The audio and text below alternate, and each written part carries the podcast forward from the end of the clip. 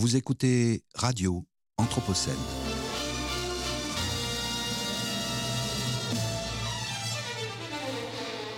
Une programmation de Radio Anthropocène avec Radio Bellevue Web et l'École urbaine de Lyon.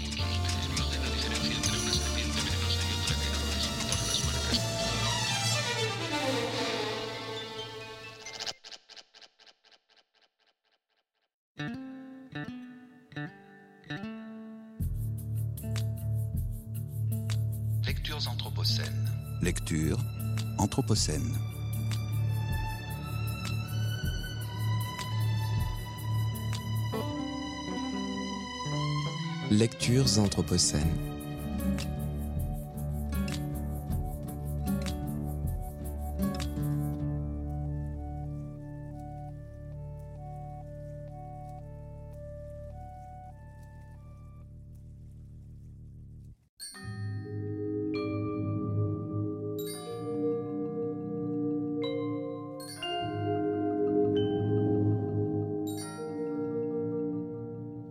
Bonjour, je suis Lucie Taïeb et je vais commencer cette lecture de l'Anthropocène Enfance et déchets par un extrait du livre que j'ai écrit qui s'intitule Fresh Kills Recycler la terre. Enfance. L'enfance, la toute petite, comme âge encore sans loi, où n'existe entre les objets, les matières, les choses, aucune hiérarchie. La feuille, la plume sont ramassées par terre, glissées dans la poche, portées à la bouche. Rien n'est encore sale, rien n'est propre non plus. Et je revois l'enfant, avec ses petits cubes de bois colorés, me tendant l'un, puis aussitôt tendant sa main ouverte pour que je le lui rende, et quelques jours plus tard modifiant le jeu, à l'improviste, alignant côte à côte tous les cubes que je lui rends, créant un ordre qui n'existe que pour lui, et qu'il s'amusera dès la ligne achevée à détruire. Alors par un concours de circonstances, il se trouve qu'au moment où je travaillais à l'écriture de ce livre Fresh Kills, qui se penche sur la, relation, complexe que nous entretenons aux déchets, à leur présence envahissante et pourtant occultée, j'avais la chance de voir grandir auprès de moi un enfant. Je l'observais, le voyais découvrir le monde, approcher sa matière, s'en saisir, et il me revenait la tâche aussi de l'éduquer, de lui apprendre à distinguer le propre du sale, d'enseigner ce qui pouvait être ou non ramassé, ramené à la maison, ce qui devait être jeté. Il est évident que l'enfant ne voyait pas les choses comme moi. Et les trois extraits que je vais lire à présent témoignent donc toutes d'un rapport singulier aux déchets, au reste, à ce que l'on jette et que l'on pourrait garder, continuer de chérir, préserver comme un trésor. Et ces trois extraits sont issus d'œuvres de la littérature pour la jeunesse. Alors je commencerai par la leçon anti-gaspi de Geppetto à Pinocchio. Geppetto, du long discours embrouillé de sa marionnette, n'avait retenu que le fait qu'elle mourait de faim, et il tira de sa poche trois poires qu'il lui tendit. Ces poires devaient être mon déjeuner, mais je te les donne volontiers.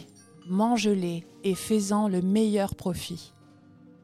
Si vous voulez que je les mange, faites-moi donc le plaisir de les éplucher. Les éplucher?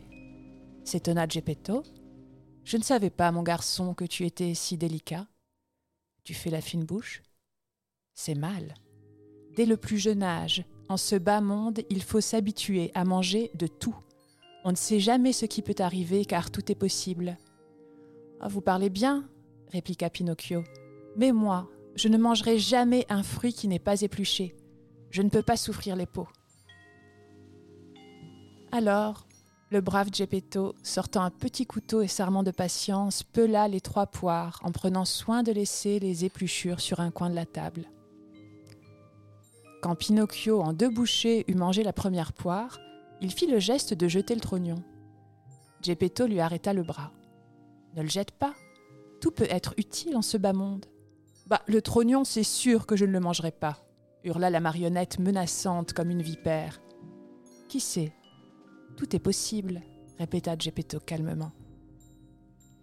Les trois trognons, au lieu de passer par la fenêtre, rejoignirent donc les épléchures sur la table. Ayant mangé, ou plutôt dévoré les trois poires, Pinocchio se remit à bâiller et dit en pleurnichant J'ai encore faim. Mais mon garçon, je n'ai plus rien à te donner.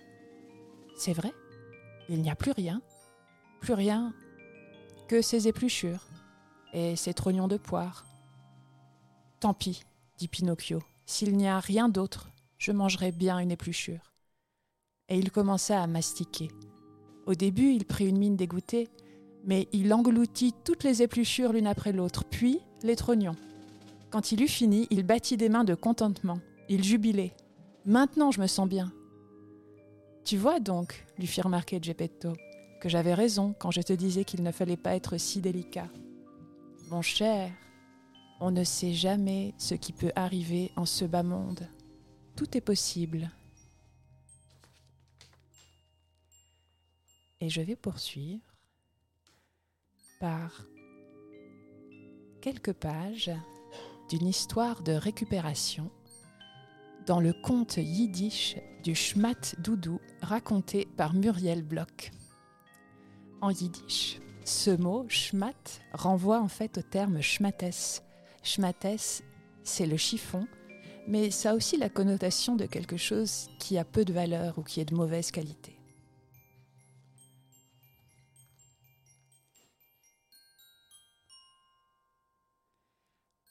Quand Joseph est né, il était le premier bébé de sa famille. Ses parents étaient très fiers.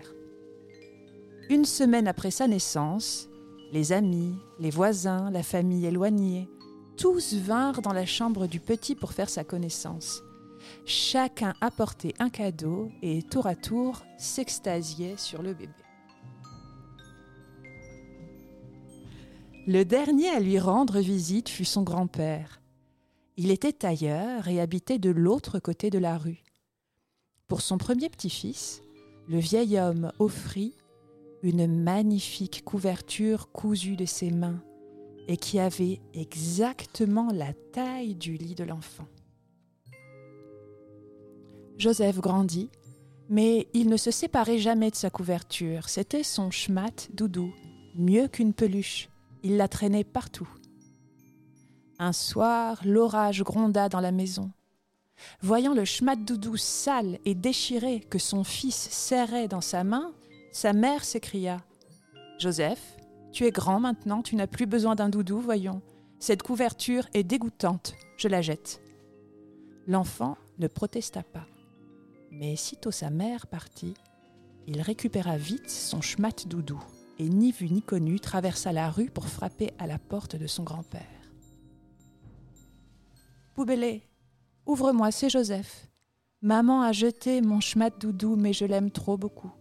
Tu peux pas le réparer Le vieux tailleur saisit le reste de la couverture, l'examina sous toutes les coutures et conclut Hum, Yingeles, schmat doudou a déjà beaucoup servi, mais j'ai une idée.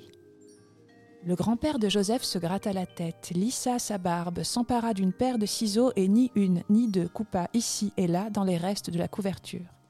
Il réussit à tailler une veste pour son petit-fils, une jolie veste fendue à l'arrière, avec deux poches et trois boutons devant. Lorsque Joseph l'essaya, la veste lui allait comme un gant. Tout heureux, l'enfant embrassa son grand-père et rentra chez lui, très fier de sa veste. Plus Joseph grandit, plus sa mère va essayer de jeter ses doudous transformés qui vont devenir de vestes à cravate, de cravate à mouchoir, de mouchoir à parure pour un minuscule bouton de pantalon et qui finira par perdre.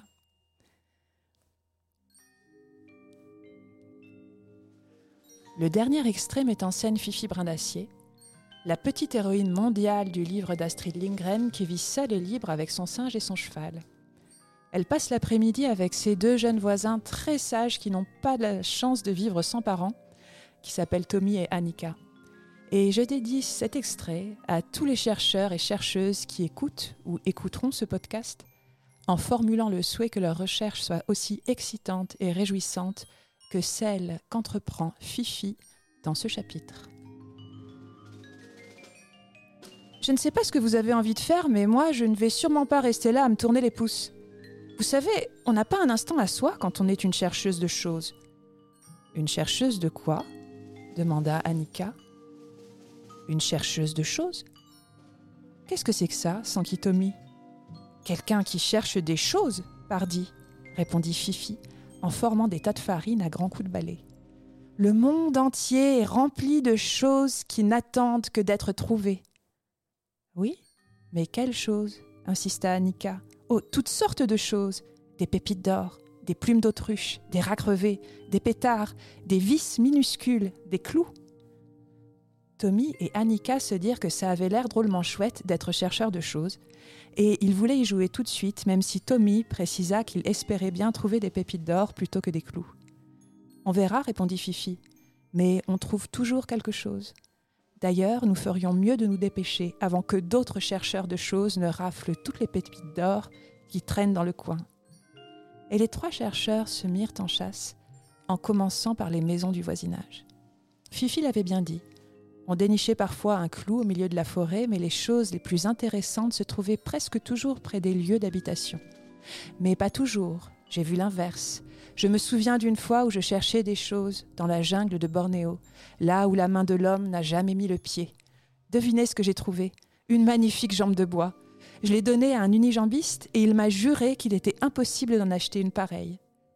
Tommy et Annika observèrent Fifi pour voir comment s'y prenait un authentique chercheur de choses. Elle courait de gauche à droite, la main en visière. De temps en temps, elle se mettait à genoux et passait la main entre les barreaux des grilles. Elle la retirait déçue. Bizarre, j'étais pourtant sûre d'avoir vu une pépite d'or.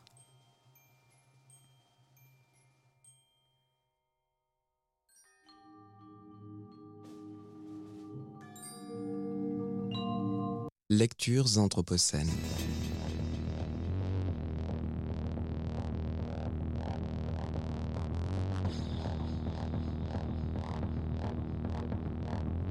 Lecture Anthropocène.